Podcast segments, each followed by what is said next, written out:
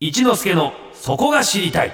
サンデーリッカーズ続いては私春風亭一之輔が毎日やってくる情報の中から気になるトピックをオーソリティ専門家に聞いてしまおうというコーナー名付けて一之輔のそこが知りたいでございます、えー、 今日は私とゲストの方2人でこのそこが知りたいのコーナーをやっていきたいと思いますが今日はですねまあもう名前を申し上げましょうまさかサンデーフリッカーズ日曜日の朝に、えーこの方においでいただけるとは思いませんでした本日はスタジオに筋肉少女隊の大月健二さんが来てくださいましたおはようございまおすはようございます。よよろしくお願いしまろすしくお願いします。もうあのサンフリは筋肉少女隊はい大好き、ええ大好き人間が集まってるんで、もうはい結構なペースでハイペースでかけさせていただいて本当すですか。はいや6ー時の。嬉しいな6時4分ぐらい1曲目に本当にはいもへえ、嬉しいですよ。とってもそれは。うあのよろしくお願いしますあ、よろしくお願いしますあ。のー私はよくこの「そこは知りたい」というコーナーで好きな方を呼んでくれってあの、はいディレクターさんとかに頼むんですけども、はい呼んできてもらうと、うん僕は全然機能しなくなるっていうあー 緊張するんですいうよ。ことありますよね。ありますあります。ありますわかります。大月さんはあまあ僕のことから言うと僕が、まあ、中学ぐらいの頃から、まあ、ラジオをえええええき好きで聞いてましえて、はい。大月さんの、まあ某まあ、日本放送ですけども、うんうんうんえー大月健二の「セニョール・セニョリータ」ニョルフェニョリータか懐かしいな。ありましたよねあ。りましたありました。5分15分ん10分番組みたいなやつ月でしょ金。の10 10分番組分番組みたいなやつ。ヤンパラやんぱ三宅裕二さん。ヤンパラとその後の内海裕太夫の「夜はドッカーン」っていう番組がありましてゆたおさんだ。ゆたおさんの内海さんだ。はい内海ゆたちゃんの夜はドッカンって言いました。はい夜ドへカー夜ドカだ。夜ドカファミリーでしたよ。あ、そうでしたか。松木さん夜ドカだったか。へええ、懐かしい。えでその後、はオールナイトニッポン」ですかね。いや、あのね、そのオ前ですかーねルナイトニッポン、僕ね。えっと、生まれて初めてラジオをやることになる、なったのが、オールナイトニッポンなんですよ。の一部で一部です。そう。水曜日えっ、とね最初が水曜日で一回終了して、え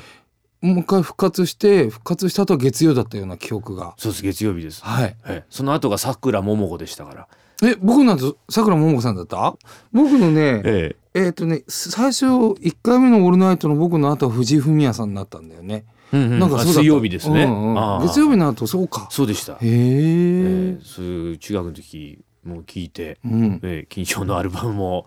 ブッダエルからずっとああありがとうございますやってましたええありがとうございますもうすいません恐縮ですありがとうございますとんでもないですこちらこそラジオは最近はどうですかやってないですよまるでやってないですまるでやってないですパーソナリティも、うん。その僕ラジオのイメージあると思うんだけど、そんなやってないんですよ。なんか昔からもうラジオずっとやってらっしゃるような感じも、いやいや、なき全にしも然全然。うん、うん。最初じゃあパーソナリティまあ抜擢ですよね大抜擢でしたね。僕はえっ、と。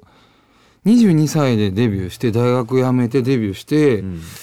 それでその時にあのうん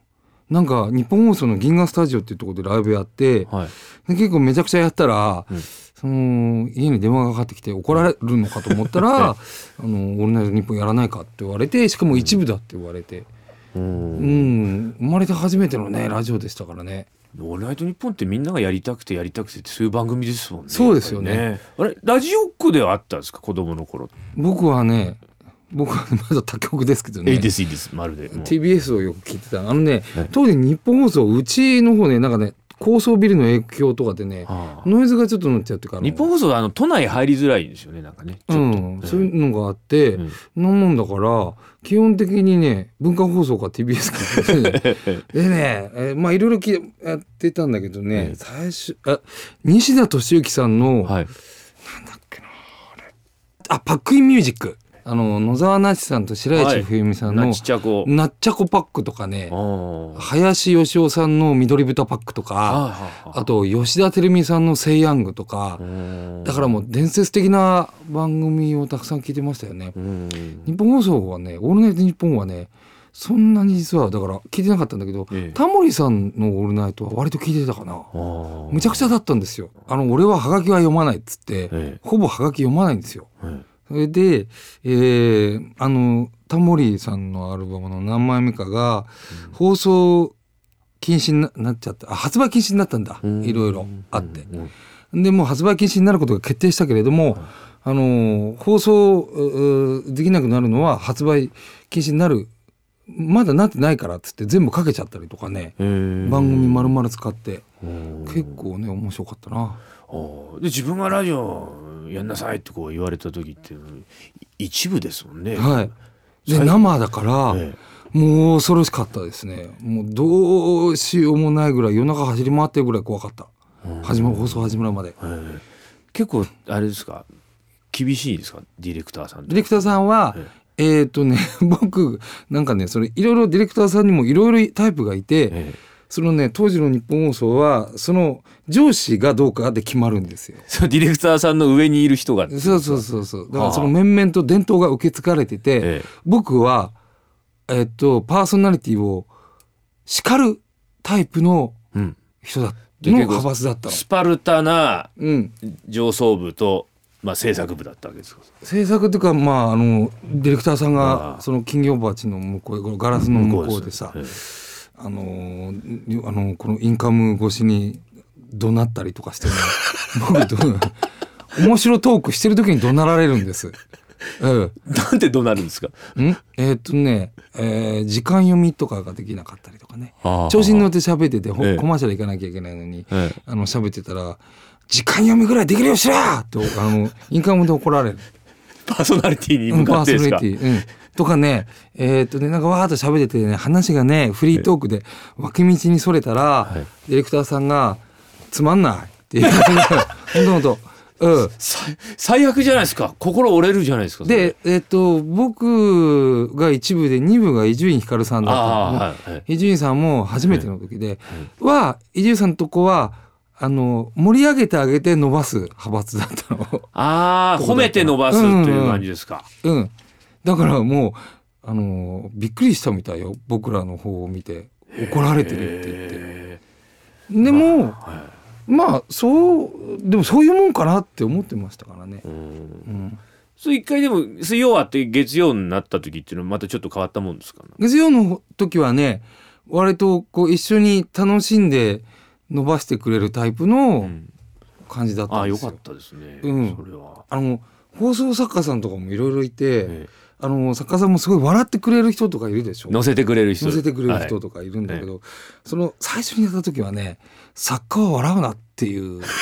石になれと。うん、なんか笑い屋みたいな作家さんもいるじゃないですか、はいはいはい。知らない笑笑わないっていうなんかこうそういうふうに伸ばすんじゃないみたいなはあ、うんいろいろだな。これでねその作家一番最初についた作家さんがすぐすぐ辞めたような記憶があるんだけど、なんかちょっと変わった方で、えなんかいきなりもうそのコマーシャルの間にこう机の上にブリキのおもちゃみたいなのがあったんですよ。えそれを突然あの ややすあのラあのコマーシャル中に床にバーンって投げて、ええそれバンバンバンバン足で無言で蹴って潰すの怖いでしょ病んでる方だったんですか。それいやーなんかちょっとあったんじゃないのかなそれ何のあれなんですかね。現れなんですかね。いイライラがいろいろなのかな放送に対するイライラですわかんないあれを無言のプレッシャーだったのかなわかんないです怖いでその後はすごく作家さんも、あの何でも受け本当に受けてくれる人でええやりやすかった、ああ楽し絶かった対そっちの方がいいと楽し思かいっまたですすもん聞い絶対てて絶対楽しく現場は楽しい方がいいおっですぱいマンの歌とかやりましたね岡山の歌懐かし いなバカだな本当に俺はおっぱい病から俺はおっぱい病っていういのもバカな歌です本当 にや覚えてあの大体クラスに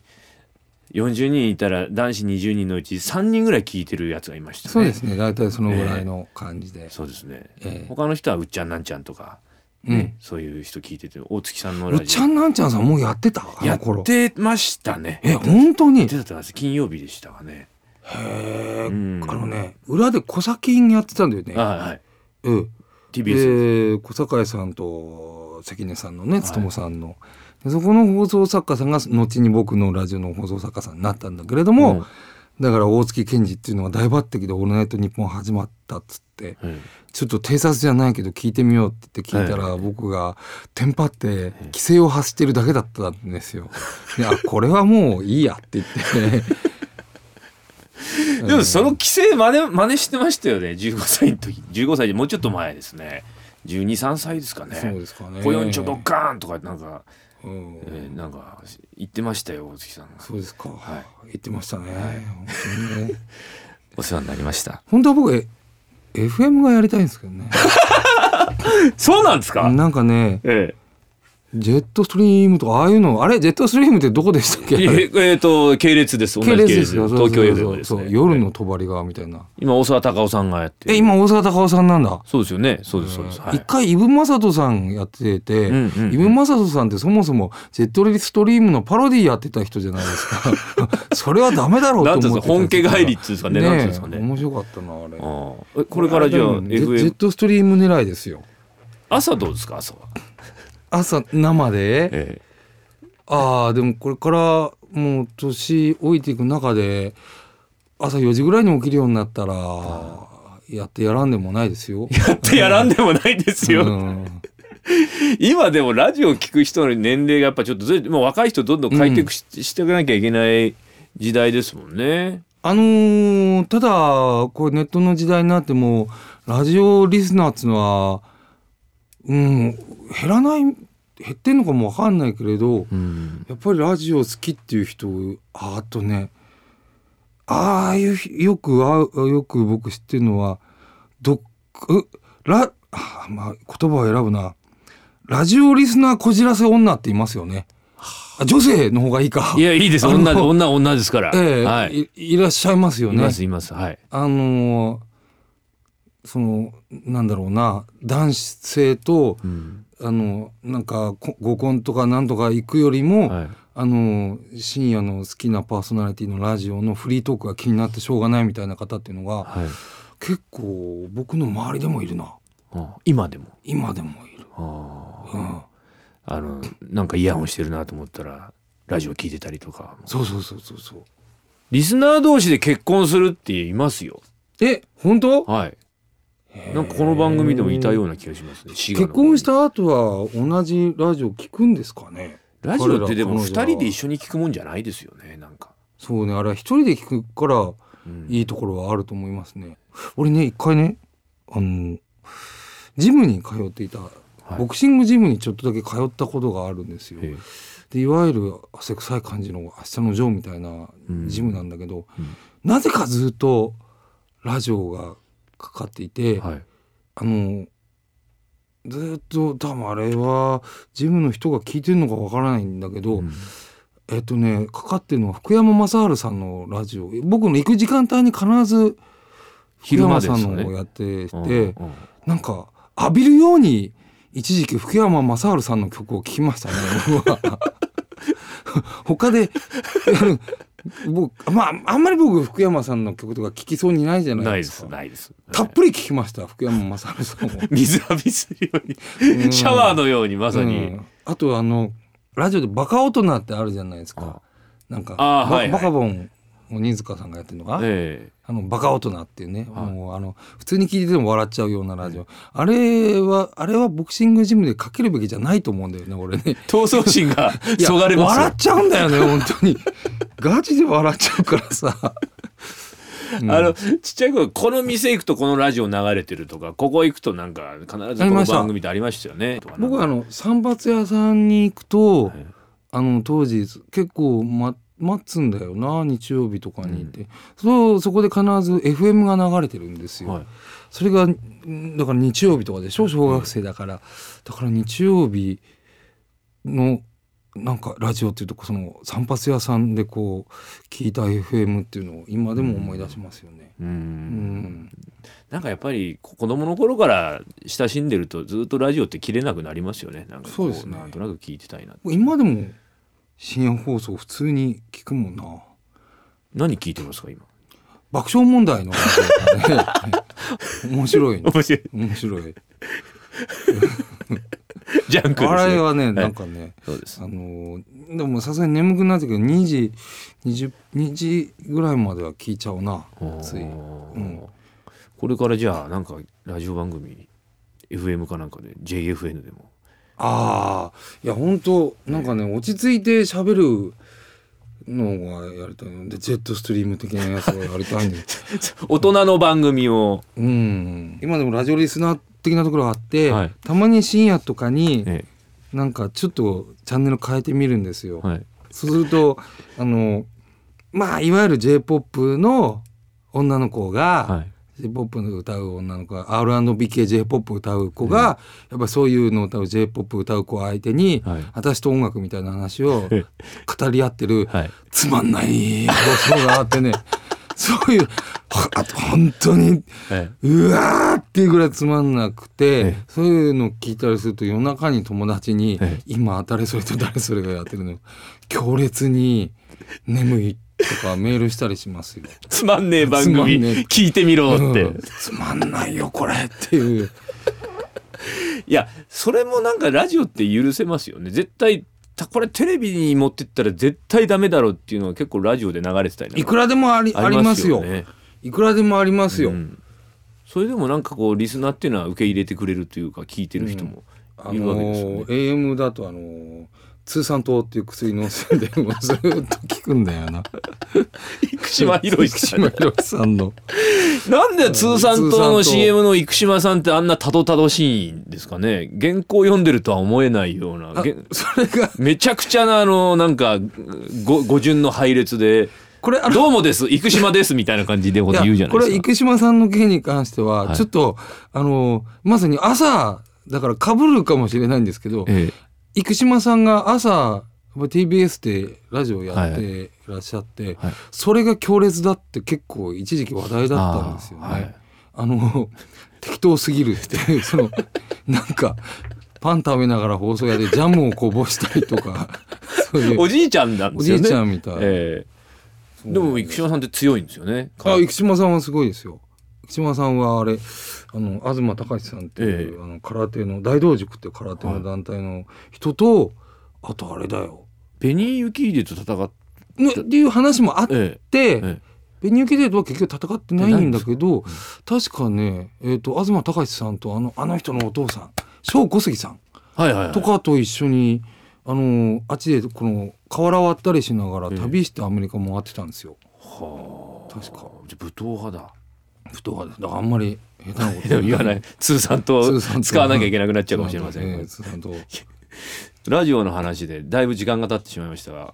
こいいですかね。 え いいですよ。いいですか全然。通産党の話ができて嬉しいですよ。よかったです僕は。あとあの、はい J J-POP J-POP 女子女子同士のつまらないラジオの話がねできてすごく嬉しい。つまんない女の女同士の話ってなんでこんなつまんないんだって思うんで本すよね。当にすごいんです。いや、は女性でも面白いのはありますよ。ええいくらでも、ええいますいくらでもありますよ。えでもさ、J-POP ギャルのね、R&B 系 J-POP ギャルの一人語りを二人でっていうのははね、いすごかったなぁあうん。私はだから歌というものをみんなに伝えたいと思う。うん、わかる。私もね、みたいな。 もうなんだよ、それって。ーつまんない。面白いこと言えよっていう。でもなんか愛おしいですねそういうのってでもねラジオって素敵だなって素敵ですよ。話ですそよ、うね、いうのも大好き、僕は。はい大好 き。というわけで気を取り直して10月7日にはい筋肉少女座のニューアルバムはリリースされまして、そうなんですよれですよそれを言いに来てくださったんですけどもはい、タイトルが「おまけの一日」これ「かっこ戦いの日々」はなんいですか、、そうです。はい、タイトルの理由などこれがね、えええーっとね、僕は本当に忘れていたんですけれども、あのおまけの一日って子供がそもそも好きで、なんか。なんか、おなんか、紙、この人生っていうのは、おまけの一日、その連続のようなものだなと思うんですよ。意外にぼんやり日が過ぎちゃう時って多いじゃないですか。はいリア充してす、あの、なんか夏フェスに出たとかね。恋人と初めてデートに行ったとかそんなのって人生でほぼなくて毛の日晴れの日で言ったら毛の日の連続ですよおまけのような一日の連続、でもそのそれが意外に意外に戦ってるなとうん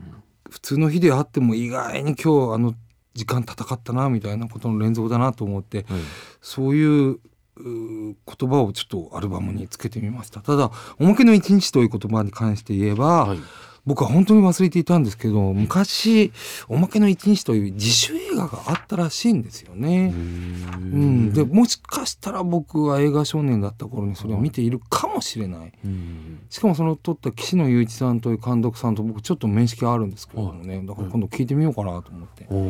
んー、あ僕もいましたかって聞聞いてるわけね そう知りませんって言われ知りるかまもしせれんっないですて言われちゃうよなはい。それが残ってたんですか頭の中にちょっとわかんないんですけどねそれははいええもう初回特典でトレーディングカード入ってるんですねメンバそーうのな方んのです。怪人カード仕立てって書いてそうます、なんです。ええまあ、今内田さんのがベースの内田君はいのカードが入ってました。後ろには、えーデータが書いてありまして、はい。えー好物スパゲティアーリオオーリオそうなんだ。 だそうでございます、ぜひ買ってみていただけたらなと思いますがぜひお願いしそまれす。で曲をかけたいと思います大月さそうですね。んはいじゃあ一つあの曲これ紹介をはあのアニメ「牛尾と虎の」あのオープニングテーマにもなっています、えー筋肉少女隊の「混ぜるな危険はい大月さんには来週もスタジオに遊びに来ていただきます今日は筋肉少女隊の大月健二さんにお話を伺いましたありがとうございました